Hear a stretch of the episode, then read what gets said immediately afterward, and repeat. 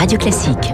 Voilà, question à tous les deux. Donc, euh, nous sommes avec Nicolas Bouzou et donc avec Laurence Haïm. Laurence, tous les matins, nous parlons de la campagne, mais sortons de la campagne euh, pour parler de l'affrontement entre les États-Unis et la Chine, euh, avec un, un, affrontement carrément direct dans la dernière réunion de l'ONU qui s'est fait euh, en présence de personnes. Euh, vous le savez, Nicolas, pour des raisons qui sont liées à, à la pandémie. Est-ce que nous sommes en pleine guerre froide? Puisque Oui. finalement, Trump a dit euh, la pandémie, c'est vous. Et les Chinois euh, lui ont répondu la pandémie, c'est vous qui la répondez partout. Non. On est bien sûr dans une nouvelle guerre froide pour deux raisons. La première raison, c'est que du point de vue technologique, économique et géopolitique, on est dans une situation de duopole au niveau mondial entre les États-Unis et la Chine. Malheureusement, la France, l'Europe, là, la France évidemment, mais l'Europe est assez peu présente. Elle a notamment sur les questions euh, Hmm. technologiques un retard euh, absolument euh, considérable. Et c'est pas nos débats sur la 5G entre parenthèses qui vont nous permettre de commencer à rattraper ce, Approchez-vous du micro, Qui vont- un beau masque, on va pas. vous ouais, ouais, qui, qui vont nous Hurler. permettre de rattraper ce, ce retard. Donc, premier élément, on est en situation de duopole. Deuxième élément, deuxième élément, on est en situation de concurrence de deux modèles. Le modèle euh, de la démocratie libérale, donc modèle américain et évidemment modèle euro- Mm. euh, européen, et modèle du capitalisme illibéral ou du capitalisme euh, autoritaire Mm. avec des enjeux géopolitiques. Par exemple, le, la, la- Russie qui euh, est en quelque sorte positionnée entre les deux blocs, alors qui Mm. aujourd'hui a plutôt tendance à aller vers, euh, vers, Enfin, vers la Russie, c'est la puissance économique de l'Italie. C'est pas une énorme puissance économique. bien C'est une énorme puissance militaire. Entièrement d'accord c'est pas du tout Non, la Chine. Ça n'a aucun rapport. Vous avez bien évidemment raison. Il y a quand même un petit, comme toujours, il y a quand même un petit enjeu euh, mi- militaire. Bon, mais donc oui, on, on est dans cette situation de guerre froide. Mais la, la guerre froide, c'est pas forcément dramatique, hein, parce que Mm. euh, la guerre froide ne mène pas à la guerre chaude. Mais J'ai une question à vous poser avant que Laurence enchaîne sur ce sujet qu'elle connaît par cœur. Prenons l'exemple de TikTok. Est-ce que Hmm. nous devons faire pareil? C'est-à-dire que, par exemple, quand Trump dit TikTok, OK, on les garde, à condition qu'Oracle et Walmart entrent dans le capital. Est-ce que nous, par exemple, on devrait dire, plutôt que d'être euh, les cocus des GAFA, je dis ça euh, en, par euh, goût de la provocation, est-ce qu'on devrait imposer à Facebook et aux autres euh, une sorte d'actionnariat européen à l'intérieur de leur présence ici même? Oui, mais ça nous servira à rien. En fait, c'est ça le problème. Le problème, c'est que nous, on n'a pas ces entreprises. On a le, le, le vrai. Les Chinois ont des, des, des GAFAM qu'on appelle les BATX, des entreprises absolument colossales, énormes, des entreprises comme Baidu, Tencent, Alibaba, ce sont des entreprises qui parfois, d'ailleurs, sont plus grosses. LVMH que leur, d'autres d'entrer au capital Non, de bah, oui, non, mais on, on peut leur demander, bien évidemment. On peut les Mais forcer. c'est- oui, mais c'est pas la même chose parce que ce sont pas des entreprises euh, euh, technologiques et donc la, la, la puissance géopolitique aujourd'hui, elle se fait plutôt avec ces entreprises technologiques qui ont des qui, qui génèrent des externalités très importantes. Par exemple, dans le domaine dans le domaine militaire. Donc euh, on- nous, on peut jouer à ce jeu et on le fait en réalité parce que la, la politique de Trump qui consiste à intervenir beaucoup dans, dans l'économie, à faire en sorte que l'État puisse euh, euh, empêcher euh, euh, ou freiner des transactions commerciales ou des transactions financières, on commence à le faire. C'est- d'ailleurs Mm. toute, toute l'affaire LVMH Tiffany, hein, qui est une émanation, si vous voulez, de, de, ce- de ce monde-là. Mais on n'a pas cette puissance technologique, donc ça ne nous sert pas à grand-chose à ce stade. Alors, c'est ce que vous avez le sentiment que cet affrontement qui est violent, parce qu'il y a eu réponse de Xi Jinping, est un, un affrontement qui est voulu par Trump uniquement pour des raisons de politique intérieure avant euh, le 3 novembre, ou est-ce qu'il y a une véritable, est-ce qu'il y a une, une, une véritable bagarre? Non, Eh je crois qu'il y a une véritable bagarre et je crois que Trump ne pardonne pas euh, aux Chinois de ne pas avoir dit toute la vérité sur le début de l'épidémie. Et ça, il, il ne cesse de le répéter. Il est persuadé que les Chinois ont dissimulé beaucoup de choses en janvier et en février et il ne cesse euh, de manière très argumentée de dire on avait une très bonne relation, je faisais confiance au président Xi et euh, voilà, euh, ils nous ont trahis et c'est quelque chose que Donald Trump n'aime pas. Donald Trump, vous le savez, c'est un homme qui apprécie la loyauté. Et lorsque, comme il le dit, je joue le jeu, je dis les choses, je suis ami avec ce président et qu'ils ont dû attendre deux mois avant d'avoir des chiffres précis de la part des Chinois, c'est quelque chose que Donald Trump ne pardonne pas. Et hier, dans son discours qui était fait depuis le bureau ovale, on sentait véritablement qu'il ne pardonnait pas aux Chinois. La- violent, hein. les, c'était extrêmement violent. Et la réponse Euh, et la était ouais, on était vraiment dans une guerre verbale qu'on n'a jamais vue aux États-Unis lors d'une assemblée générale Mm. assez extraordinaire avec Donald Trump parlant du bureau ovale, le président Xi euh, répondant euh, en disant euh, aux Américains mais vous avez vu, vous n'avez pas de leçons à nous donner, vous n'avez pas su gérer l'épidémie, mais c'était extrêmement violent avec Donald Trump nommant la Chine.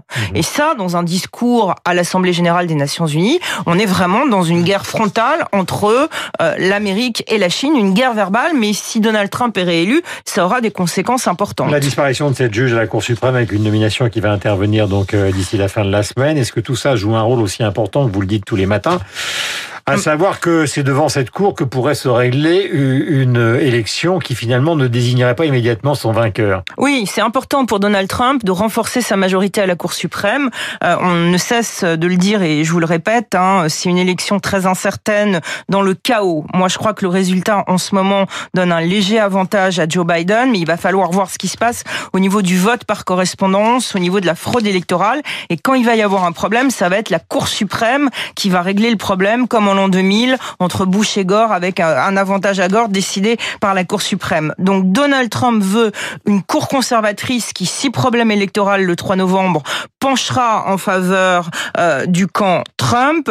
Il a tout intérêt à ce que cette juge soit nommée. Les démocrates sont vent debout. Je peux vous révéler que euh, Nancy Pelosi, Chuck Schumer et euh, la gauche du parti démocrate envisagent un processus de destitution contre Donald Trump avant l'élection pour l'empêcher de nommer son juge à la Cour suprême. Ça a aucune chance d'aboutir, mais c'est un chaos politique, une crise très importante, et il va falloir vraiment suivre euh, ce que j'appelle maintenant House of Cour suprême. Vous savez, la série télévisée House of Cards. Et là, il y a des deals qui sont faits dans tous les sens. On pensait que Mitt Romney, euh, qui euh, s'était présenté contre Barack Obama, qui déteste Trump, allait se rallier à la cause démocrate. Hier soir, Mitt Romney se rallie à la cause Trump en disant, ah aussi, il a raison de nommer son juge de la Cour suprême avant l'élection. C'est une crise politique très importante qui aura des conséquences. Je voudrais qu'on écoute euh, Red Charles, non pas simplement pour écouter de la musique, mais parce que dans les affaires qui concernent justement la police et les Noirs américains, il y a beaucoup de choses qui ont pesé dans la balance électorale ces derniers temps, et Georgia on my mind,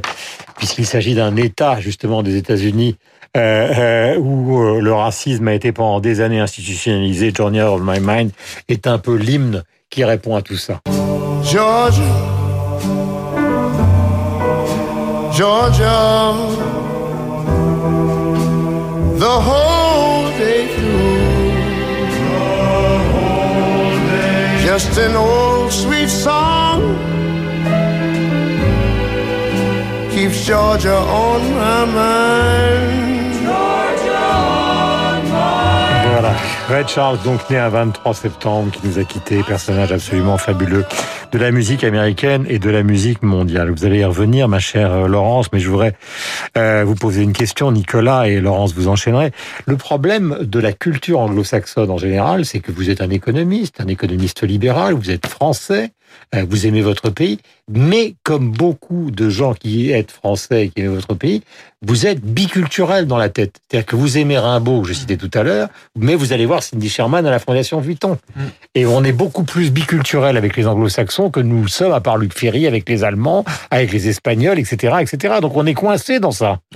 Ouais. je pense que euh, c'est encore pire en quelque sorte avec la, génération la plus jeune. C'est-à-dire que très clairement, euh, nos, nos enfants, alors surtout nos enfants qui sont ah, favorisés, mais eux, leur champ d'action, il est mondial, et euh, en fait, ils se sentent plus proches des Américains ou même des, des, des Asiatiques, des Japonais, des Chinois, bah, que, que, des Allemands. Et vous voyez, l'idée aussi, il était bien sûr, je reprends cette question, vous évoquiez Luc Ferry et l'Allemagne, mais on, on, a bien vu pendant la crise que l'Europe, elle avait progressé grâce au couple franco-allemand. C'est d'ailleurs ce que Nicolas Sarkozy, dans son livre Tempête, rappelle très bien. Il dit qu'on peut se raconter toutes les histoires. En réalité, l'Europe, elle avance grâce au couple franco-allemand.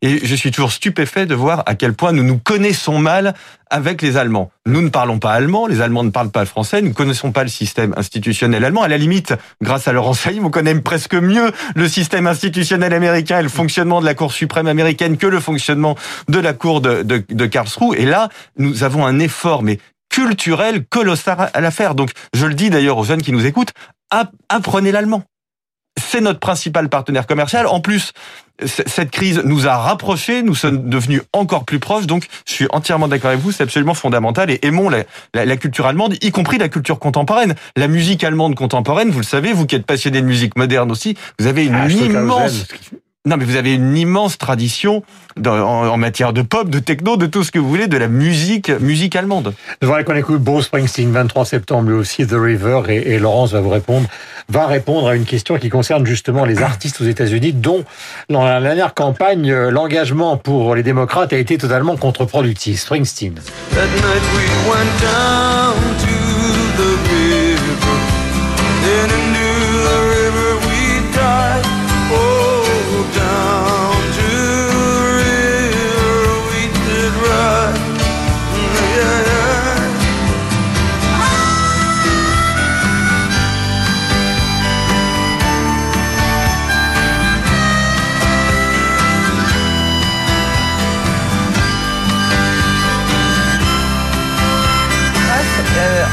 Je reprends ma question parce que le micro n'était pas ouvert, on écoutait Springsteen. C'est vrai que les artistes se font très discrets cette fois-ci, sauf sur Zoom. Oui, sauf sur Zoom. On les voit sur Zoom, ils font des zooms entre eux, ils se font des blagues. Moi, l'autre jour, j'ai vu sur Zoom Brad Pitt, c'était formidable. Il avait euh, le cheveu pendant, il était en train de rougir euh, en, répétant une scène. Donc, ils s'amusent tous beaucoup depuis leur belle maison, euh, les artistes. Mais on est quand même tous un peu nostalgiques. C'est totalement contre-productif Oui. Ils étaient tous derrière Hillary Non, mais ils donnent beaucoup d'argent. Ils donnent beaucoup d'argent au Parti démocrate. Moi, ce que je pense surtout, c'est qu'on est tous en ce moment très nostalgiques d'une certaine Amérique et cette Amérique, on la voit plus quand euh, on écoute Springsteen, quand on écoute Ray Charles, on se dit quand même, ils ont fait des choses, les Américains. On a été inspirés par eux, ils nous ont fait vibrer. Et en ce moment, euh, en regardant cette Amérique et tous ces problèmes, on est quand même un peu inquiet. Dites-moi, vous êtes un peu schizophrénique, car vous nous disiez tout à l'heure que Trump finalement était en train peut-être de gagner sa bataille contre les Chinois. Parfois, vous nous dites euh, chaque matin, mais ça prouve votre indépendance. Ah, je suis totalement indépendante, contrairement à ce que certains pensent. Il va peut-être s'en sortir. Je dis simplement. Et maintenant, vous nous dites, on est nostalgique d'une Amérique qui est Je suis totalement indépendante politiquement sur l'élection américaine et je, dis simplement. Non, non, je dis simplement, c'est très important pour tous les auditeurs de comprendre ça, que c'est une élection imprévisible et je rappelle la doctrine en politique globale fondamentale lorsqu'on se présente. Une semaine en politique, c'est une éternité.